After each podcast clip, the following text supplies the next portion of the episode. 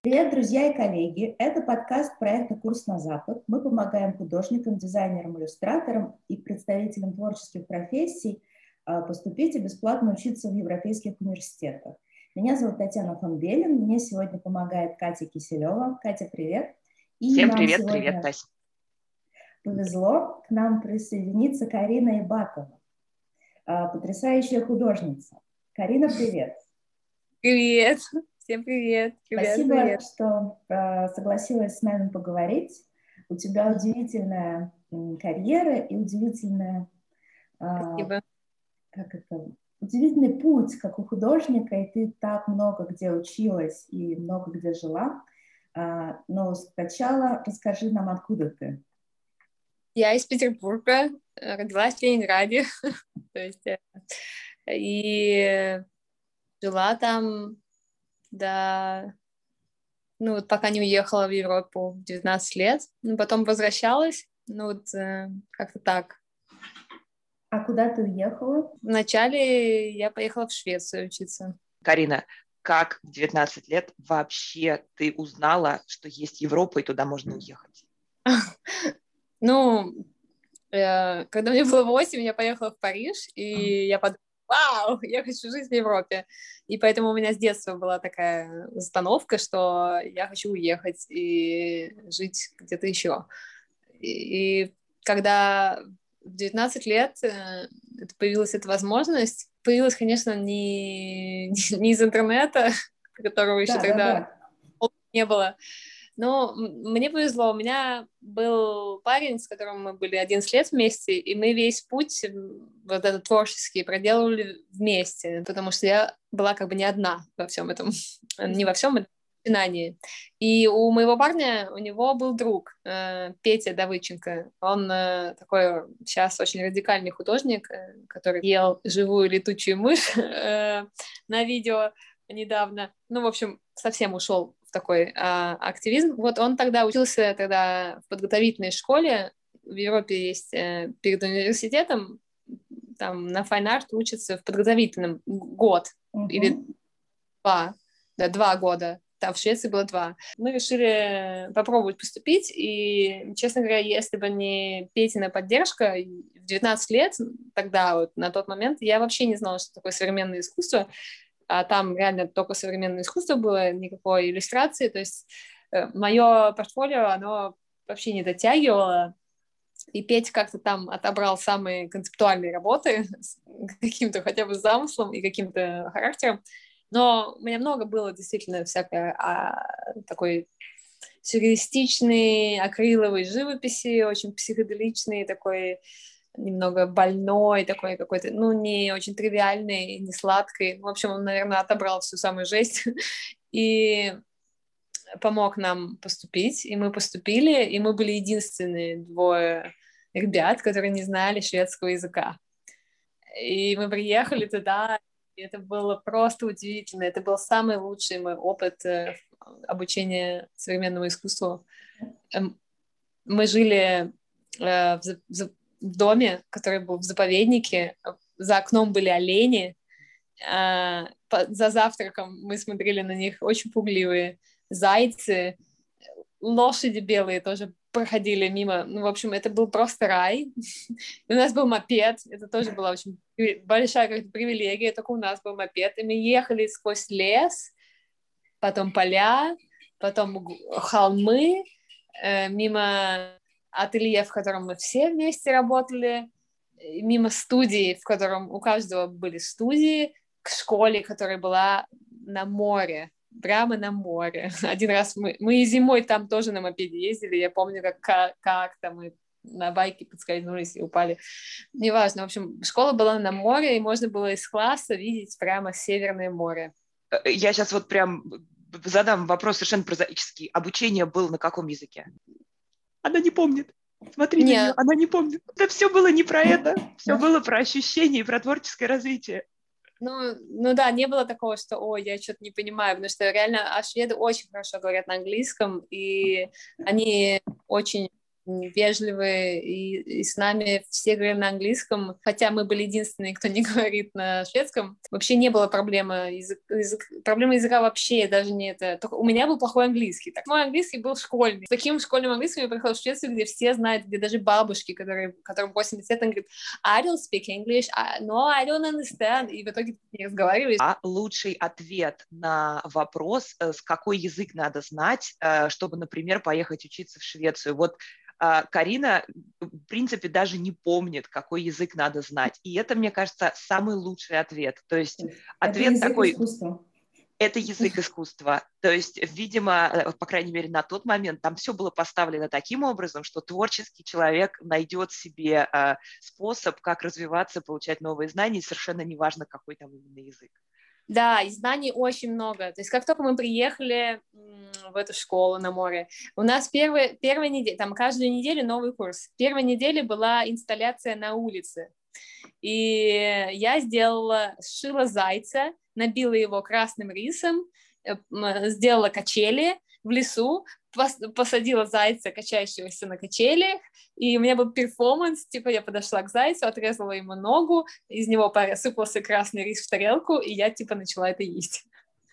Я сейчас понимаю, что ничего себе, мне было 19 лет, я вообще ничего не знала про современное искусство. Я, я взяла сшила зайца, покрасила рис в красный цвет, и такое замутила в первой же неделе обучения. То есть это типа мы только приехали, и надо делать, типа...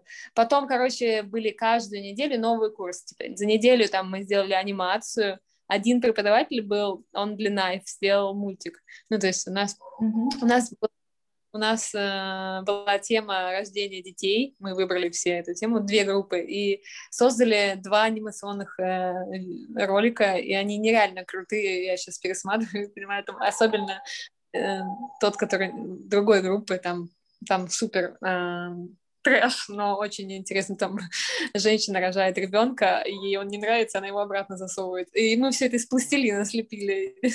В общем, это был удивительный процесс. Потом там неделю гипса, неделю папье-маше. Я выиграла конкурс, и всей группы выбрали меня как э, лучшего, кто создал кавайные, типа, кавайная игрушка, тема была. В общем, э, очень было интересно учиться. Потом была неделю звука, неделю видео, неделю живопись, неделя там... И каждую неделю новые преподаватели. Приезжали новые преподаватели, и приезжали какие-то известные люди, толкали всякие лекции, выставки известные люди делали прям в школе. То есть у нас был прям какой-то... Ну, в Швеции очень хорошо развито современное искусство, прям на топе. И мне очень везло в плане продаж. Ну, поехала я туда на, на деньги, которые заработала на аквагриме. Вся фигачила все лето. А потом а, в Швеции э, там были выставки школьные, то есть мы не только учились, нам, нам еще давали пространство, чтобы мы выставлялись, и не только в школе. И у меня самые высокие были продажи. У меня так никогда не продавалось живое ну, искусство, вот как, э, типа, как в плане оригинала никогда не продавались, как тогда. Но тогда мне так везло, что мои работы покупали, и мне это было просто необходимо, потому что в Швеции было так дорого, мы еле выживали. То есть я помню, в начале э, обучения мы ели просто там пасту, с том, э, ну, макароны с томатной пастой и с оливками. Под конец у нас уже там паста, в которой и овощи, и там что-то еще, и сыр. Типа, ну, мы как бы как-то сумели, я еще рисовала Стокгольм, это продавались в сувенирных лавках, вот этот стокгольмские сувенирные такие акварельные штуки. Э, Настасья всегда очень интересует, э, как студенты выживали. А когда студенты уже э, могут позволить себе полную тарелку макарон, это уже не так интересно. Ты вот лучше расскажи, когда еще этого не было, как, значит, какой был бюджет. А, мы поняли, откуда брались деньги, но вот а что надо, за что надо было платить, за что не надо было платить, как это все ну, выглядело? На тот, на тот момент не было никаких законов, э, которые пришли позже, о том, что если ты не из Европы, ты платишь какую-то отдельную сумму. Сумма в этой школе была, ну, такая символическая. Нужно было платить э, за школу, за матери... материалы были самое дорогое, конечно. Прям продавались в школе. Но плюс в том, что это был э, э загород, супер чистая среда, и там не было ни одного магазина, там не было даже продуктового магазина. То есть де- деньги не нужны были вообще. Нас очень вкусно кормили, вот э, лучше, чем в Икее. Ну, просто в этой школе еще существует частный курс для богатых э, пожилых людей, как, ну, или не пожилых, а просто для другого класса. И там более традиционные дисциплины. И из-за того, что эти приходили частники, э, ну, не из-за того, просто вот уровень э, столовый был на топе. То есть мы ели там рыбу с шафраном, там, оленину. Ну, то есть, ну, я не ела, мой бойфренд ел, но и было как бы прям ощущение изобилия вот из-за того, что мы один раз в день хотя бы ели прям нереально качественную шведскую еду. Вот, поэтому как бы деньги не на что было тратить, то есть еда была включена, там вот это. Мы по... А, как мы ели, да, мы, мы очень много работали, все трое, то есть ну, Петя Давыченко, Егор Крафт и я, мы фигачили, ну, очень много и по ночам, и мы просто воровали кнокеброд, знаете, кнокеброд, ну вот а, просто мы... Хлебцы. Ага, на этих хлебцах сухих, я помню, у меня болел желудок, ну, то есть ты просто не ешь, не ужинаешь, не, там, с обеда уже сто лет прошло, и мы потом нас попросили не воровать их. То есть, да что, да, что было так уже заметно, что нас попросили так больше не делать. И там у меня была сольная выставка, на котором я, ко мне тоже э, пришел, ну не ко мне, а просто пришел вот из частных студентов богатый швед. Ему понравилась работа, две работы у меня там в окнах были рисунки, в которые можно голову вставить, вот, и он купил у меня это, а это было очень сложно продать, потому что он спросил, сколько это стоит, а я в 19 лет вообще не знала, сколько может это стоить, то есть, э, потому что не готова была к ответу.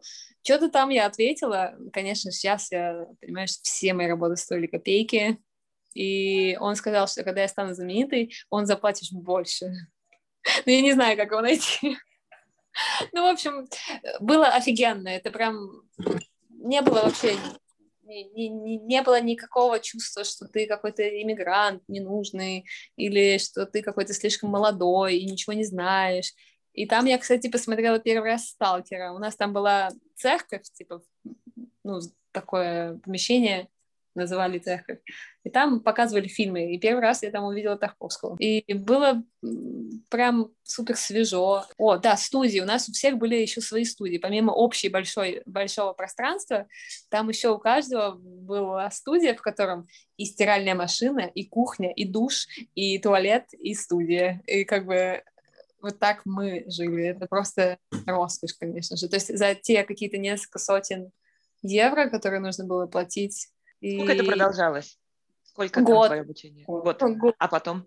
Мы как бы уехали э, и поехали через Швецию, через Финляндию, и в Финке купили мне iMac. И как бы вообще, ну, то есть я уехала с образованием и iMac. И мы как бы поступили еще на следующий год в Стокгольм, в ту же школу. Называется школа Герлесборг школа. Uh-huh. Она, потому что, э, ну, вот эта, в которой мы учились, она была в Герлисборге, и там сам основатель, ему 90 лет, он приходил к нам, иногда учил нас, и мы видели, как он работает. Ему 90 лет, художнику, а он иногда приходил, нам лекции читал, и мы приезжали на байки и видели, как он там, там делает свои эти наскальные рисунки, у него такой был какой-то совсем антропологический. Это было невероятно. И да, действительно не было никакого ощущения, что ты какой-то лишний. И, и да, возраст, там был, были студенты, наверное, я была самая молодая, ну, почти там, наверное, или самая, 19-60. Угу. Прямо были... на курсе? Да, прямо на курсе. Слушай, а ты вот, э, ты вот уже третий раз сказала, что не было ощущения, что мы какие-то чужие. А что, потом такое бывало? Ну, в Австрии было, да. Мы поступили в Стокгольм на следующий год, но у нас просто не было денег уже. Мы понимали, что Стокгольм мы не потянем. Прошло лето, мы не заработали кучу денег, чтобы в Стокгольме жить очень дорого, очень дорого. Тогда мне было 20 лет, и я просто не смогла. Это... Мы, мы решили поступить в Институт проблем современного искусства в Москве. И там мой парень, он еще учился в Родченко, я была э, добровольным слушателем, на меня это сильно влияло. Вот. И это все, ну и, и Родченко меня сформировала уже как портфолио как зрело, уже я была готова. И мое портфолио уже было просто бескомпромиссным. Искали очень упорное образование бесплатное и без языка, то есть только с английским. И нашли, ну, Австрия, Вена, Академия Fine. Э, вот учился Климт, Шилли, Пиполотерист, Эрвин Уорм, и туда, куда поступал Адольф Гитлер. А ты поехала, не зная немецкого? Не, не знаю, нет, не знаю, да. Расскажи, и его не требовали? Не требовали, да. Нужно было, типа, его учить и предоставить э, справку о том, что ты выучил на, на уровень B1? А2.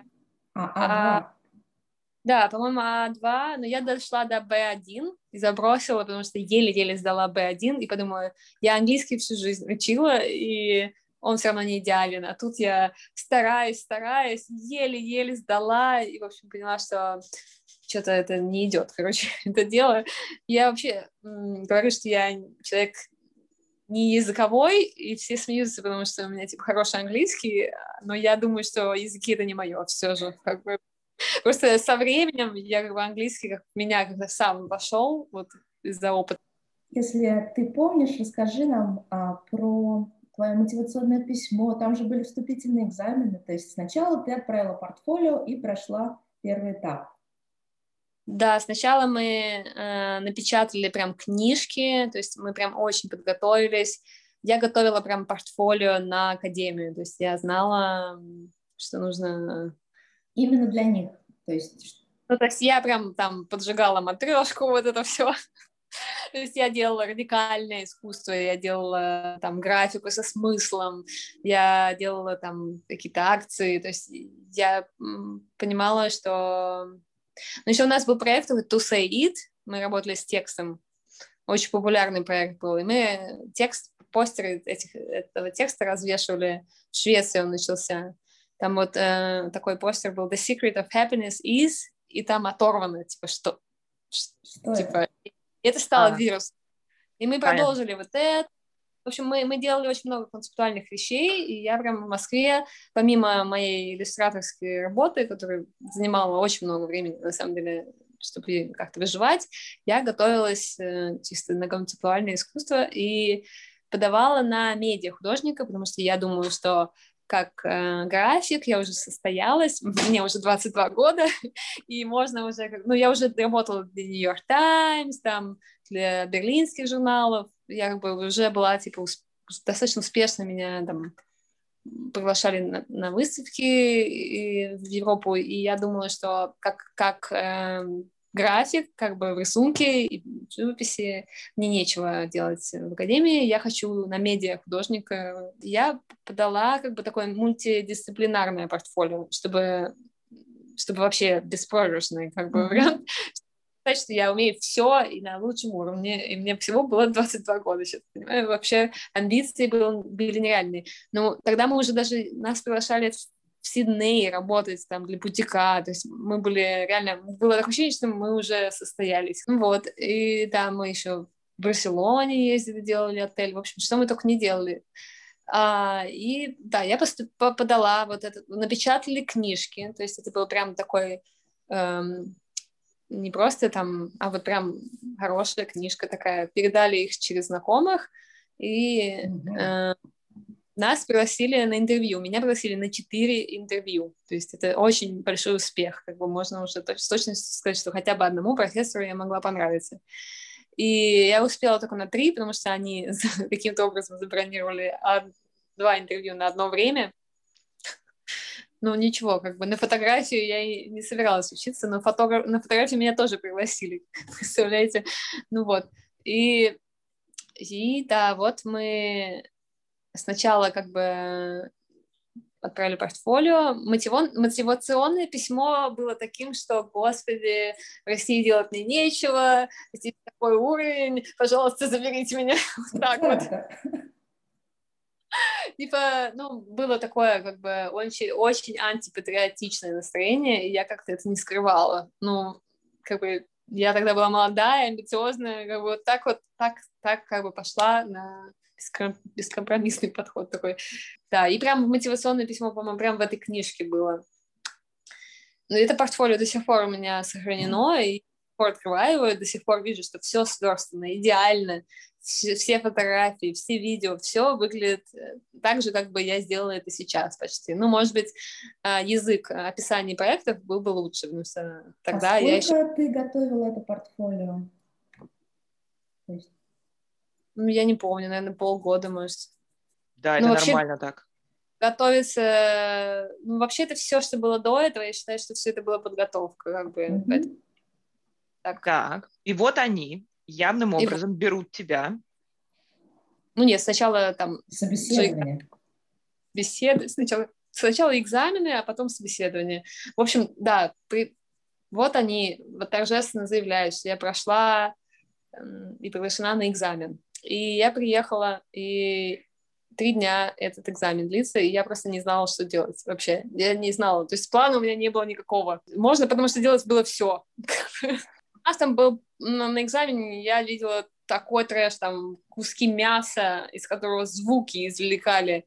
То есть там было все вообще. То есть это просто Э, такое шоу, конечно. Как тоже. тебе ставят я... задачу? Что нужно? То есть ты приходишь, тебе говорят, окей, у тебя впереди три дня, ты должна. Что? Что? Что-нибудь. Делай, что хочешь. Никаких да. исходных не дается, просто вот да. твори. Да, никаких. И знаете, что я сделала? То есть я думала, долго ходила, думала и думала, и думала, и думала. Ну, в общем, я купила подушку с перьями. И, и как бы олицетвор... ну, это была такая типа, метафора а, того, что нужно из себя что-то извлечь. Типа, за эти три дня нужно насильно из себя извлечь э, креативность.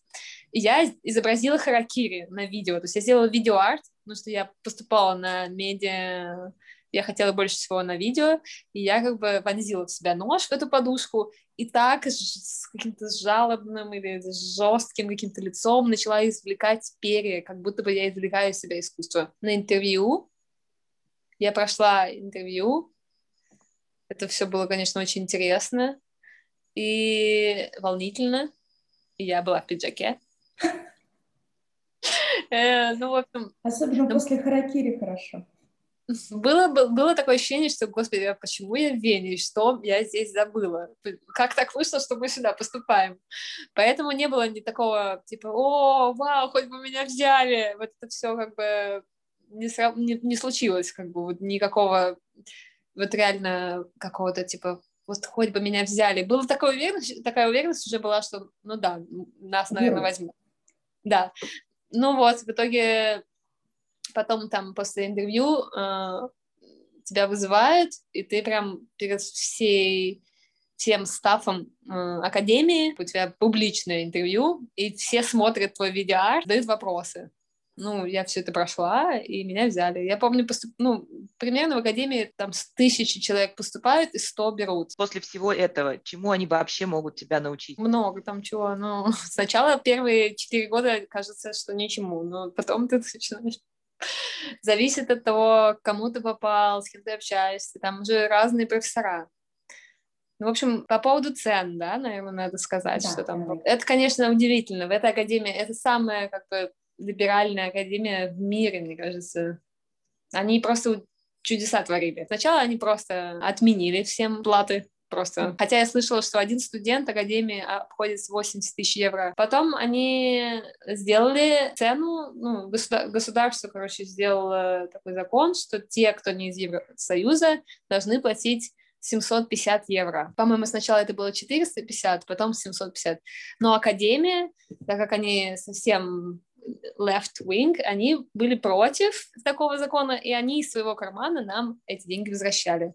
То есть ты как бы платишь их, платишь 700 евро, а потом тебе их возвращают. Mm-hmm. Вот. Помимо этого, они еще умудрили, умудрялись э, просто поддерживать. То есть ты такой пишешь, вот, у меня совсем жопа полная, э, не, не на что есть, я сломал руку, и они тебе тоже выплачивают деньги. Потом э, они устраивали аукционы и продавали э, работы профессоров, выпускников и студентов, и все средства распределяли на всех тех, кто не из Европы. У нас было больше привилегий, так вышло, что у нас было больше привилегий, чем у европейцев, но не в плане, потому что у нас было меньше прав на работу. И я как бы радовалась, конечно, что так много привилегий, но не понимала, насколько это хорошо, пока не путешествовала. И вообще я не могла даже понять, насколько эта академия много нам дает. Никаких конкретных задач тебе не дают. И есть как бы просто давая выставка, на которой ты можешь сделать все, что хочешь. В какой-то момент, на каком-то году обучения, ты понимаешь, что есть куррикулум. В этом куррикулуме написано, что из теории тебе нужно вот это, вот это, вот это, и из практики нужно вот это, вот это и вот это. И тебе нужно как бы нарыть вот эти оценки и понять, что ты уже сделала, что нет, или понять, что ты вообще на самом деле все это время ничего не сделал по куррикулуму, но его надо сделать, чтобы закончить академию. То есть, как бы, если люди будут учиться в академии, я советую сразу заняться изучением куррикулума, чтобы понимать, на какие предметы нужно идти, чтобы скорее закончить, потому что так можно очень долго не заканчивать. Там можно учиться бесконечно. Можно учиться 20 лет, 30 лет, сколько хочешь, они тебя не выгонят. Я училась 8 лет там. Первые несколько лет было вообще непонятно, что делать. Ну, видеоарт оказался скучным. Сначала ты смотришь очень долго что-то неинтересное, а потом вы еще два часа это обмусоливаете. И это было просто... Ну, конечно, там были какие-то интересные вещи, но просто это было настолько теоретично, и ну, просто это не для меня, в общем, mm-hmm. было. Мне это не подходило. И я какой-то момент перешла на графику. Но перед этим, в какой, как только появилась возможность сделать обмен, э, мы уехали в Лондон, поступили в центр Сент-Мартинс. Тоже на Art, там был факультет, который мне не нравился, я хотела, уже тогда я понимала, что медиа-арт и все, весь этот какой-то digital непонятный stuff меня не очень привлекает. Хотела перейти на живопись, но меня не взяли, не, не хотели переводить. То есть нас поместили в факультет Fine Art 4D.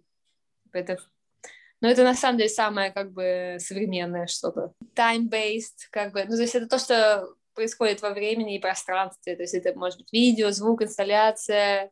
Ну, в общем, в центре. Мартинс было очень интересно. Это была совершенно другая школа. То есть э, в академии у нас там можно было все. Полная анархия. То есть там какие-то люди годами жили в академии секретно. В центре St. Мартинс невозможно. Тебя там, там так выгоняли нас просто очень грубо. Да, в Лондоне я провела год, и это, конечно, много мне чего дало там, э, но, но я не могу сказать, что это было прямо какое-то очень классное образование. Если, если бы мне пришлось за это платить, я, ну, как бы...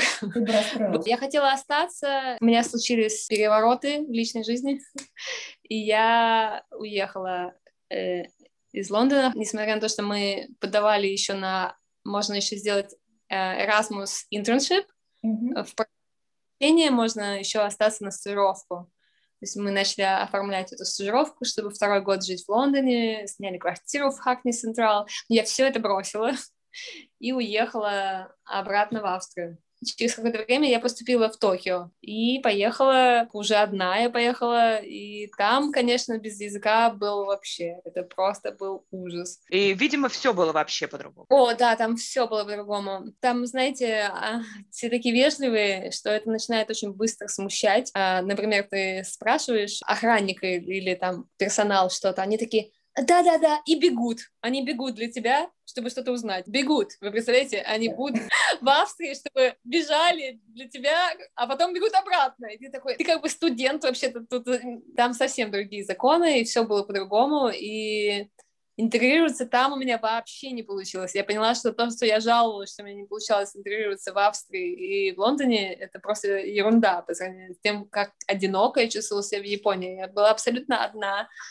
и никто не говорил на английском. И преподаватели не говорили на английском? Преподаватель немного говорил, но я не участвовала в никаких в класс-митингах. В Австрии я тоже не участвовала, потому что они были на немецком, но я и не хотела. Для меня это было только типа, ой, я не знаю вашего немецкого, я пошла. В Японии тоже, как бы, я такая, так, я вообще ни, ничего не понимаю, я не буду участвовать.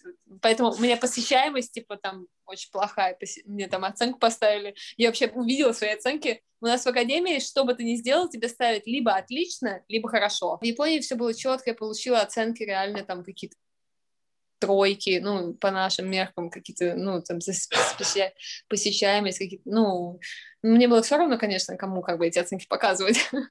Но я удивилась, что они реально, ой, не посещала. Ну а что, я могла посещать это на японском языке. Но в итоге в Японии я, я вообще поехала туда учиться традиционной японской живописи нихонга. Мне очень хотелось научиться, вот для меня это просто идеальная графика, это само совершенство, и я хотела вот из истоков узнать, и, и, ну, даже если я думала, не найду это в университете, я где-то это тащу. Но в итоге э, очень быстро я поняла, что я ничего тут не тащу, потому что никто не говорит на английском языке. То есть те люди, которые умеют это делать, они не говорят на английском языке, они где-то там в деревнях живут. Все это очень дорого, любой поезд на, на поезде просто был нереально дорого. Вот. А когда ты туда поступала, в требованиях про язык ничего тоже не было, да? Не было. В итоге я... Там было две недели нихонги, типа, но у меня действительно получилось сделать три классных картины. Они предоставили очень классные материалы, рисовую бумагу, планшеты, э, пигменты натуральные из, из минералов и камней, и клей из коровы, и вот это все научилась смешивать. Это было две недели. Но я была там самый лучший. То есть, во-первых, я была на 10 лет старше примерно, чем все остальные. Mm-hmm.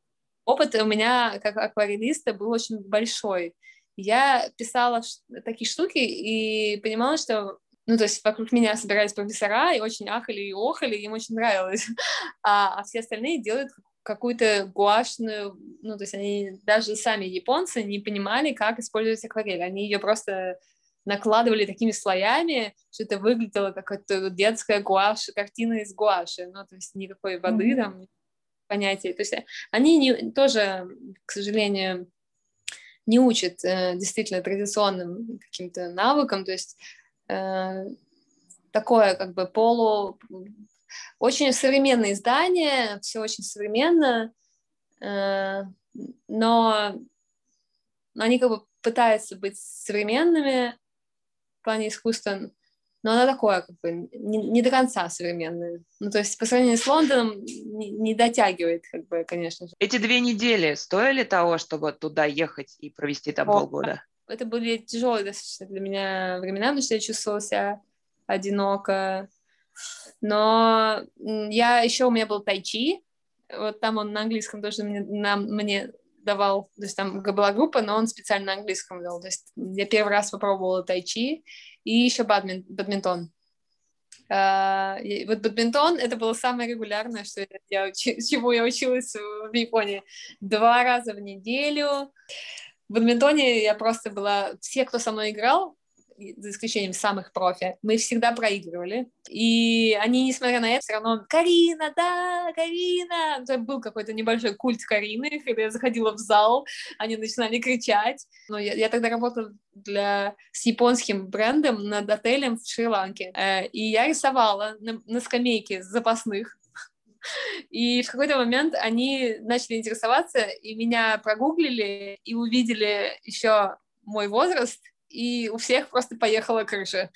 Они, просто для них э, очень важна вот эта иерархия, и если ты на 10 лет старше, то это все, это уже, они уже, они, у них уже другие там наклоны, уже друг, другое обращение, и они очень очень сильно меня зауважали. То есть сначала, я не, сначала думали, что я полный лузер, потому что я реально очень плохо играла в бадминтон, а потом э, вся команда начали передавать, э, ну, что я молодо выглядела, они думали, что как она, как они, а оказалось, что я на 10 лет почти старше, и еще, типа, еще я преподаю онлайн, и еще делаю заказы по всему миру, и все, они вообще, как бы, это было очень, конечно, весело. Потому что, ну, в других университетах это вообще как бы, ну, типа, да, окей, как бы, ну, типа, они даже, может, как-то презирали, типа, что я, у меня какой-то коммерческий успех есть. А ну, в Японии нет никаких разграничений, там не было такого, то есть это было такое, вот.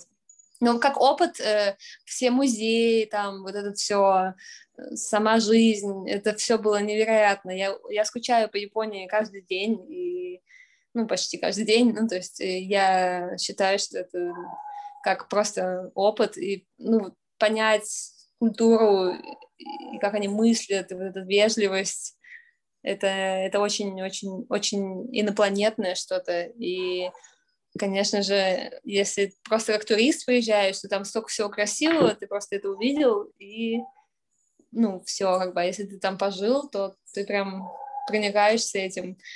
А потом я приезжала уже как на открытие ресторана, для которого я работала уже в другом статусе, и я пробыла там 8 дней и подумала, как я здесь полгода прожила, это какой-то ужас. Мне стало так жалко японцев всех.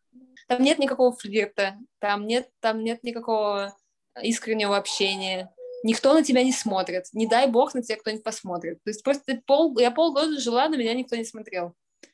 Представляете? А, еще они не умеют говорить нет. То есть ты, ты как бы, ты вообще не понимаешь, с чем ты имеешь дело, потому что тебе никогда не скажут нет очень много непонятного, потому что они всегда уходят от ответа, и, ну вот. Ну и вообще общаться на английском они не умеют.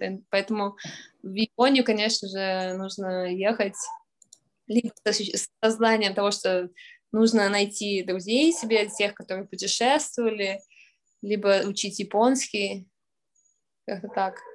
Ну да, вот потом я приехала обратно и решила, так, пора заканчивать. Я начала ездить в Таиланд, и подумала, все, я больше не хочу возвращаться в Вену. Я решила, надо делать диплом. И я прям начала его делать в Таиланде писать акварельные картины. Ну, как бы нужно было заглянуть в куррикулум. Помню, помню я этот совет. Да, и очень мне помогло а, обучение в Лондоне, чтобы заполнить все эти теоретические э, уроки, потому что все те, вся почти теория э, в Академии искусств э, в Вене, она на немецком. Так что я на нее не ходила. Если бы не образование в Лондоне, я даже не знаю, смогла бы я закончить вообще академию или нет.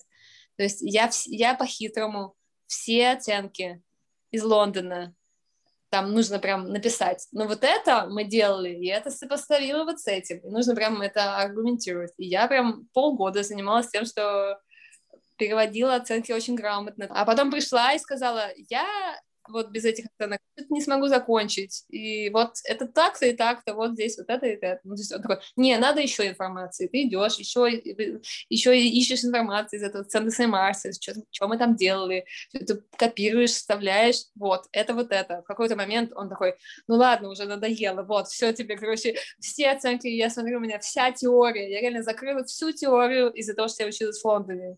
Хотя теория в Австрии и теория в Лондоне — это совершенно разные вещи. Поняла, что все, как бы у меня уже все есть, и даже больше можно писать диплом. И диплом можно как бы на любую тему. Я думала, ну, там, наверное, нужно будет писать большой текст, к этому надо будет готовым быть. И в итоге я написала маленький текстик на А4. Да? Да. И оказывается, что не надо было ничего большого писать. Я не знаю, откуда Интересно. у меня была так... был страх, что мне надо было написать 50 страниц.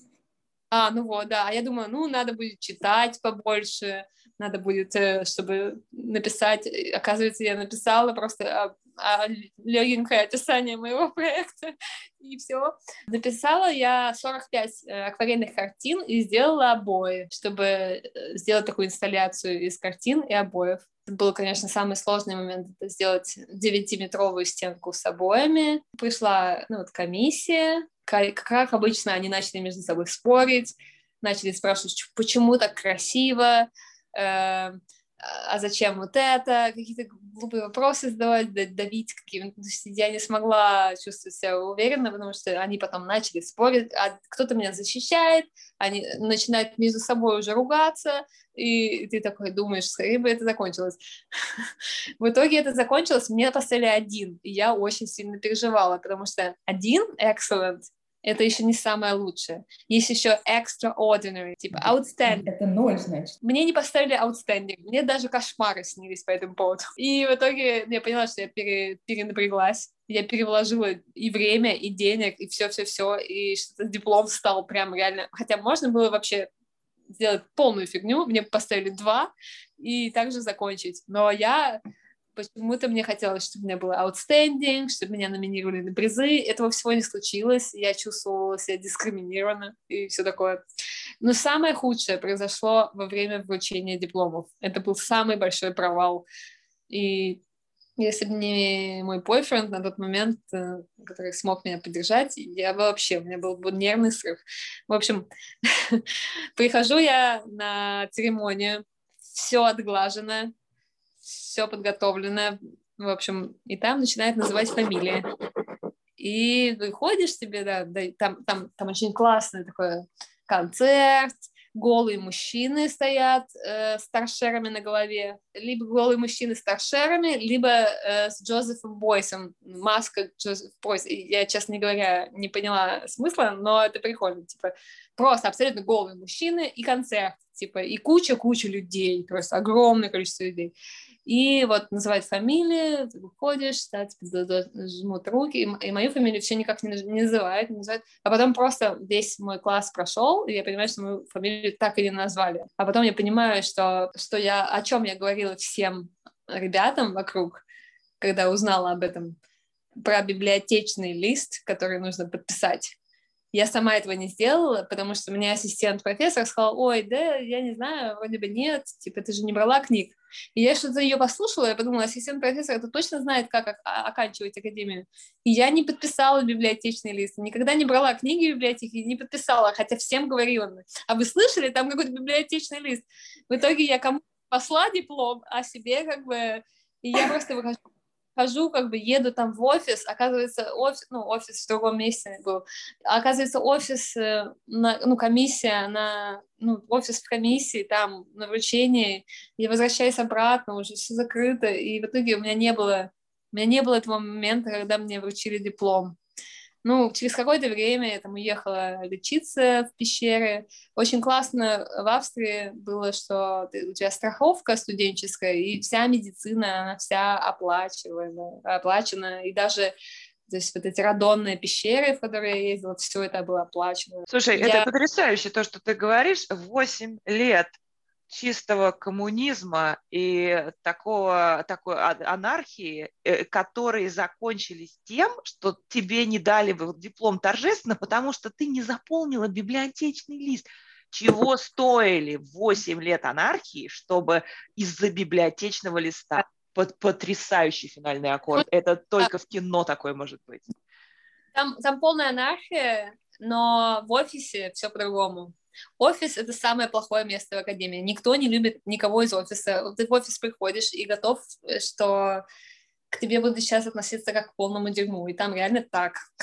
В офисе они каким-то образом наняли самых противных крыс, и в офисе люди плакали. Проблема в том, что из-за того, что там такая анархия, там тебе, тебя никто там, эй, вот это, вот куррикулум, эй, вот, типа, транскрипт, у тебя время ограничено, никто не говорит, ни профессор, ни ассистент профессора, библиотечный лист, они мне прислали один имейл на, на немецком, как бы, блин, у меня столько имейлов, что я просто, ну, я просто не заметила. Ты заканчиваешь сам в любое время, да, это, конечно, для каких-то людей это просто совершенно, это не, совершенно не подходит такое, потому что ну, нужно прям самодисциплину, иначе как бы ты никогда не закончишь. Ко мне приходят люди, которые хотят учиться в Европе.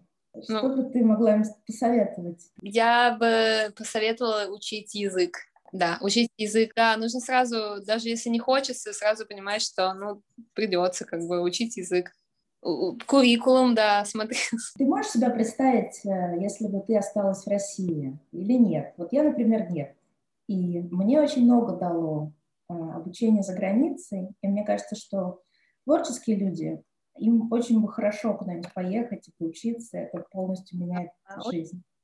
Это полностью меняет жизнь, конечно же. Я считаю, что это невероятно полезно для кругозора и техники. И, ну, и ты, потом тебе дают диплом, и ты как бы уже понимаешь, что ты можешь уже идти дальше. Ну, то есть э, тоже такое как бы... Меня никто из моих клиентов никогда не спрашивал про диплом. Но все равно ощущение того, что он у меня есть, и я могу преподавать, например, с этим дипломом, это, конечно, классно. Ну, то есть э, многие просто поступают и не заканчивают. В Вене очень много было такого, что не выдерживают ну, из-за того, что не интегрируется, нет работы, и многие бросали, ну, и дисциплины нету, кажется, очень часто кажется, что образование бессмысленно. Пока оно есть, кажется, что оно ничего не дает. Вот я когда закончила, когда пожила в Таиланде, поняла, что, господи, да у меня столько всего было, там такие привилегии. Нужно сразу понимать, что быть студентом, если ты поступил, то это, это привилегия. Арт-студент это, — это настоящая привилегия. Тебе даже относятся по-другому. То есть там люди, когда «О, ты в академии учишься», вот. И, и все эти студенческие льготы, и там стипендии и обмены бесплатные. Вот, важно на самом деле, многие тоже не всегда пользуются обмены.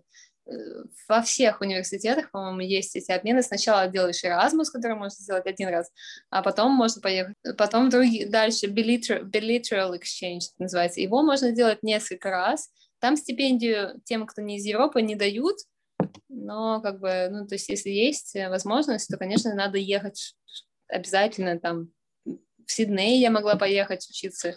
Я почти поехала в Мексику, но там нужно было знать немецкий, ой, а, испанский. Так что я не поехала еще дальше. А в Сидней я не хотела, потому что для меня это было слишком далеко, и я не очень люблю австралийскую культуру, и я решила, ладно, но сейчас, кстати, я бы, ну, то есть, если бы я все еще училась в академии, я думаю, что я бы подумала еще еще поучиться бесплатно. Вот, надо пользоваться обменами всеми вот этими, потому что я получилась в Японии очень престижном месте бесплатно. Я получилась в Лондоне в очень престижном месте бесплатно. Это, это как бы можно делать только если ты студент вот какой-нибудь институции. Этим надо пользоваться, вот, важно пользоваться. Карина, большое спасибо, очень было интересно. Да, а. мне тоже приятно вспомнить. Ну, да, и так много конечно. всего ценного, очень. И я знаю, что ты могла бы еще нам столько же всего рассказать, потому что столько всего с тобой случилось. Большое спасибо, что пришла. А, да, вот э, подготовительный. Да. Не обязательно сразу поступать, потому что вот в подготовительном я говорила там от 20 до 60. Можно поступить не в университет, а на какой-нибудь подготовительный, подготовительную школу. Это тоже надо рассматривать, искать. Потому что там, вот, как я говорила, не, каждую неделю новый курс был. Это было очень познавательно, очень. Такого, такого не было ни в какой другой ну, школе. Это удивительно, как тогда тебе было 19, правильно? И как тебе повезло, тогда это был целый год, чтобы разобраться в себе, понять, что тебе нравится. И вот, получается, я в 30 закончила, то есть я 11 лет я всем этим занималась. Ну, я еще буду, наверное. Все, большое спасибо. Да. Спасибо тебе большое, Карин. Это было да. очень круто. Все, спасибо. Пока.